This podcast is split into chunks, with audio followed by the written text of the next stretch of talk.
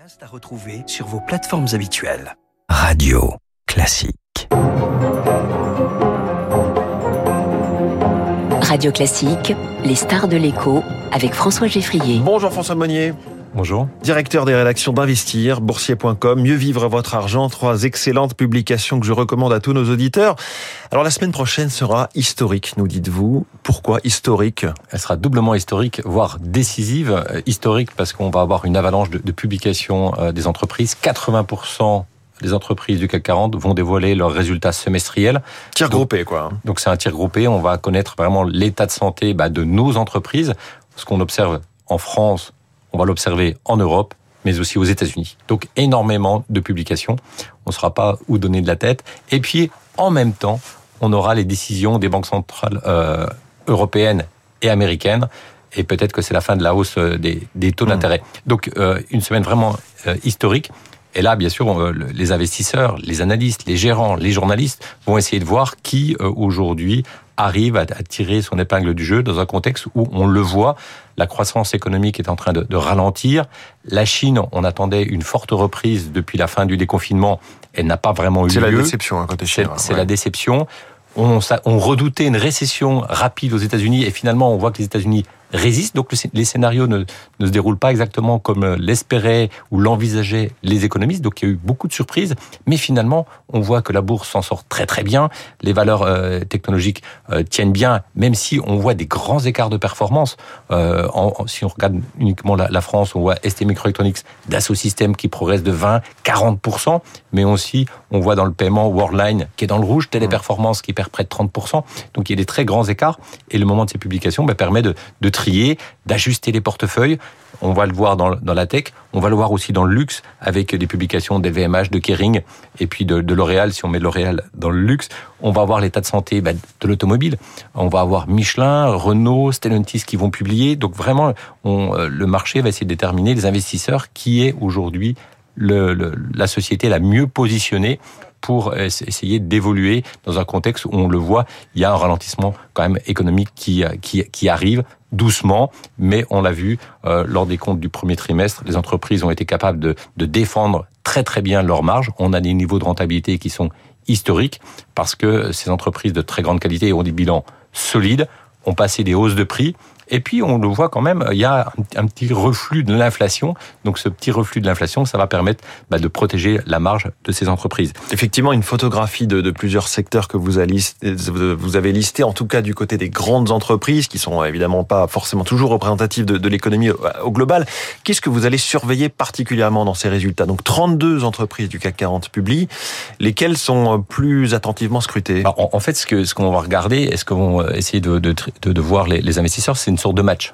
Quand vous avez dans l'aéronautique euh, quasiment la même semaine, vous avez Airbus et Safran, eh bien euh, les investisseurs vont se positionner en disant quel est aujourd'hui le meilleur véhicule pour euh, continuer à voyager euh, au second semestre, voire euh, au cours de l'année suivante. Donc, est-ce que Airbus a toujours des problèmes Là, de vous production de véhicules boursiers, hein, pas de véhicules boursiers, pas absolument, pas de la 320. Mais le, le, vrai sujet, ça va être la montée en cadence ouais. euh, de chez Airbus. On sait les commandes sont euh, historiques. Il va falloir quasiment 10 ans pour écouler le carnet de commandes. Le vrai sujet, c'est est-ce qu'ils sont capables bah, de produire plus plus vite leurs avions. 7000 avions au carnet de commande, hein. 7000 à 320 et de la famille à 320 à, à, produire. Airbus veut monter à 75 avions produits par mois. Aujourd'hui, ils sont un petit peu autour de 60.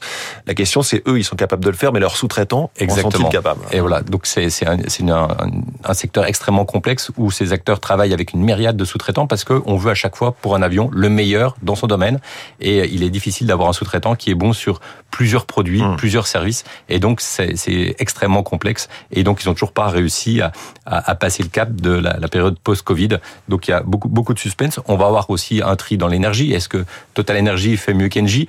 Engie, c'était une grande déception depuis, depuis 20 ans. Et là, on voit qu'ils ont commencé à revoir à la hausse leurs perspectives bénéficiaires. Donc, ça peut être à nouveau une grande surprise. Donc, il y aura des matchs à l'intérieur des secteurs entre Bouygues et Orange. Est-ce que dans la téléphonie mobile, qui s'en sort le mieux? Donc, en fait, ces moments où il y a énormément de publications, il y a parfois une surinterprétation parce que les analystes et les, les gérants vont devoir travailler très très vite. Hein, Oui. Lorsque vous avez, parce que l'essentiel de ces publications auront lieu en fin de semaine, donc les journées de jeudi euh, et, et vendredi seront extrêmement animées. Donc C'est soit les Par- soirées quand c'est publié après bourse, soit les tout débuts de journée quand c'est publié à 7h ou 7h30. Exactement. Donc, on va travailler très tard le soir pour sur- surveiller euh, les publications américaines et très tôt le matin pour, euh, bien sûr, absorber, digérer, analyser et après prendre des décisions d'investissement sur les sociétés européennes. Les tout premiers à publier, c'est Publicis aujourd'hui, Thales demain. On a Publicis euh, aujourd'hui. On a vu que bah, il y a un peu de suspense parce que Omnicom, le concurrent américain, euh, a fortement déçu euh, hier soir euh, aux États-Unis. Donc il y a beaucoup d'attention autour de Publicis. Thales, bah là Thales, euh, euh, vendredi, on est extrêmement confiant parce qu'on le sait, le carnet de commande il est très élevé et euh, avec la guerre en Ukraine, on, on s'attend à ce qu'il y ait un carnet de commande encore plus garni Oui. au cours des années qui viennent. Donc euh, donc voilà, donc c'est des, des, des profils totalement différents. François Meunier, vous le disiez, historique aussi cette semaine prochaine car il y aura deux réunions de politique monétaire, du côté de la Fed euh, d'abord, ensuite la, la Banque Centrale Européenne, un moment clé de leur trajectoire de taux hein, sur la période en cours. Ça fait un peu plus de 18 mois que ça a commencé, cette remontée des taux du côté de la Fed, ça fait un peu plus d'un an que ça a commencé euh, côté de la BCE. On n'est pas vraiment sûr à 100% de ce qui va se passer. Alors, euh, cette, la semaine prochaine, oui, mais, mais la suite, est-ce que c'est fini ou pas, cette euh, Voilà. séquence de hausse de taux? Absolument. En fait, on- ce qu'on a pu observer, c'est que depuis mars 2022, il y a eu un, un resserrement monétaire euh, record. On n'a jamais augmenté les taux aussi rapidement dans laps de temps aussi court aux États-Unis. On est passé de 0,025 les taux d'intérêt à 5, 5,25. Là, il y a un consensus pour dire que la semaine prochaine, eh bien, il y aura une, euh, nouvelle hausse de taux de 25 points de base à partir du, du, du 26 juillet. Euh, la probabilité, on- donc les, les investisseurs s'engagent, on on est sur une probabilité de 97%, donc Mm. c'est quasiment sûr. Maintenant, c'est quid des prochaines hausses de taux pour septembre, oct- euh, novembre et décembre. Et là, ce qu'on voit se décider, se, dessiner, c'est que finalement, il n'y aurait plus de hausse de taux. Et ça, bien sûr, ça montrerait qu'on on rentre dans un nouveau cycle, c'est-à-dire qu'on a, terminé, le- j'ai envie de dire, le combat contre l'inflation. On va probablement attendre que l'inflation reflue. Et ça, ça change bien sûr les investissements, ça, ça change, ça a des impacts sur vos taux d'intérêt, sur la façon dont vous allez emprunter pour vos biens immobiliers, ça a des impacts sur le marché obligataire et sur la valorisation des entreprises Mm. en forte croissance. Donc c'est très important. Donc la Fed a probablement terminé son travail. La BCE, euh, on estimait qu'il y avait encore beaucoup de travail à, à réaliser parce que la hausse de taux a eu lieu plus tard. Mais on a déjà des membres euh, du Conseil euh, des, des- des gouverneurs de la, la banque, la, de la BCE, qui euh, nous font, nous expliquent que finalement, bah, il y aura peut-être une pause. Donc ce sera à surveiller parce qu'on le voit, bien sûr, si la Fed arrête euh, sa hausse de taux et la BCE continue, eh bien vous allez avoir une appréciation forte de l'euro par rapport au dollar et ça peut pénaliser bien sûr l'économie. François Monnier, tout autre sujet, on, va en quelque sorte se rafraîchir avec le, bord de mer, le littoral. On sait que le marché de l'immobilier a amorcé une baisse des prix euh, au niveau français. Hein, vous nous avez parlé ici, ça peut descendre très bas puisque la, la hausse des taux est forte. L'immobilier sur les côtes, c'est un peu différent. Oui, sur, les, sur, le littoral, on voit que les prix résistent euh, mieux euh, à la baisse des prix, j'ai envie de dire, au niveau national. Mm. Et quand on regarde sur une période de deux ans, on a vu que les prix euh, le long des côtes a augmenté à peu près de 13% en moyenne. C'est le double de l'évolution des prix au niveau national. Les Français aiment la mer, aiment l'océan. Euh, J'avais a... vu que sur deux ans, en 2021-2022, les prix euh, sur les, les, les côtes, hein, les stations balnéaires avaient augmenté de 24%. Oui, oui il, y a des, il y a des endroits où on a des prix qui sont ah, exceptionnels. Je peux citer quelques exemples. Par exemple, à Saint-Jean-Cap-Ferrat, on est à 17 000 euros du prix du mètre carré. Wow. À Ramatuel, on est à, à, on frôle les 16 000 à Saint-Tropez, on est au-dessus de 14 000. Donc c'est des prix qui dépassent, par exemple, les, les prix qu'on peut observer très largement ceux de, de Paris. À, à Paris. Donc on, on, voit qu'il y a un vrai engouement. On voit que l'engouement, c'est que plus vous vous rapprochez euh, de la mer et de l'océan, plus les prix explosent. Si on regarde un petit peu, si vous êtes à 5 minutes du bord de mer, du littoral, euh, les prix augmentent de 22% par rapport à, aux mêmes biens que vous pourriez trouver à 20 minutes à pied euh, du bord de mer, mmh. alors qu'il y a quand même un risque climatique, il y a un, ri un, risque de submersion marine, on parle de, de, de montée des eaux, et eh bien ça, en tout cas, euh, il n'est pas du tout euh, intégré dans la logique des personnes qui veulent acheter un bien sur le littoral, alors qu'en plus, il y a des contraintes réglementaires. On le voit par exemple à Saint-Malo, on a mis en place des quotas pour éviter qu'il y ait trop de Airbnb.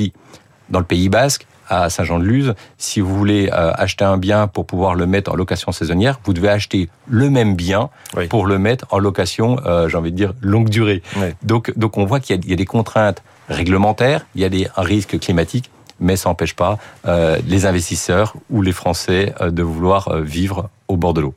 Un, mot très court sur le dernier numéro d'Investir qui est consacré à l'intelligence artificielle avec le point de vue de plus de 60 grands patrons.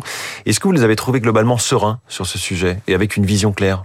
Oui, bah, disons que nous, on a interrogé une soixantaine de, de, de, patrons, plus de la moitié des entreprises du CAC 40. On a interrogé aussi euh, bah, le, le, patron de, de l'IA de Google. On a acheté, on a interrogé un, euh, Monsieur Joseph Sifakis, qui est le prix Turing, l'équivalent du prix Nobel euh, de, de, de l'informatique. On a eu aussi le ministre Jean-Noël Barrot, euh, ministre en charge de la transition numérique et euh, des télécoms.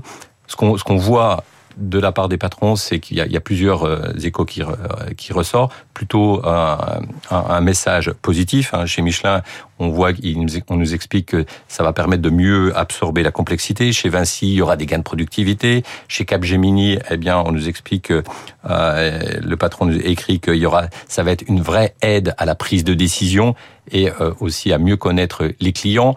Chez euh, LVMH, Monsieur Arnaud explique que euh, l'IA, ça ne remplace pas la création, mais ça peut la renforcer. Donc voilà, il y a des messages extrêmement positifs. On a aussi, bien sûr, des, des patrons qui ont commencé l'aventure en voulant écrire dans Investir et puis finalement qui ont renoncé parce que ah oui. finalement, bah, leur feuille de route en matière d'IA n'était pas totalement aboutie. Ils n'y voient pas encore et donc, clair. Donc, il y a, voilà, donc il y a des entreprises qui travaillent sur ça. l'IA. Vous, vous n'allez pas nous dire qui Non, je, je, je préfère ne, taire, taire les, les, noms, mais vous allez voir qu'il y a quand même des, des grands absents. Euh, mais il y, a, il y a, en gros, il y a deux types d'entreprises. Il y a des entreprises qui ont commencé à travailler sur l'IA depuis 2015, ouais. et il y en a qui découvrent un petit peu le sujet aujourd'hui, mais il va falloir se, ouais. se, dépêcher parce que le temps presse. François Monnier, merci beaucoup, directeur des rédactions d'Investir, de Boursier.com et du Mieux Vivre.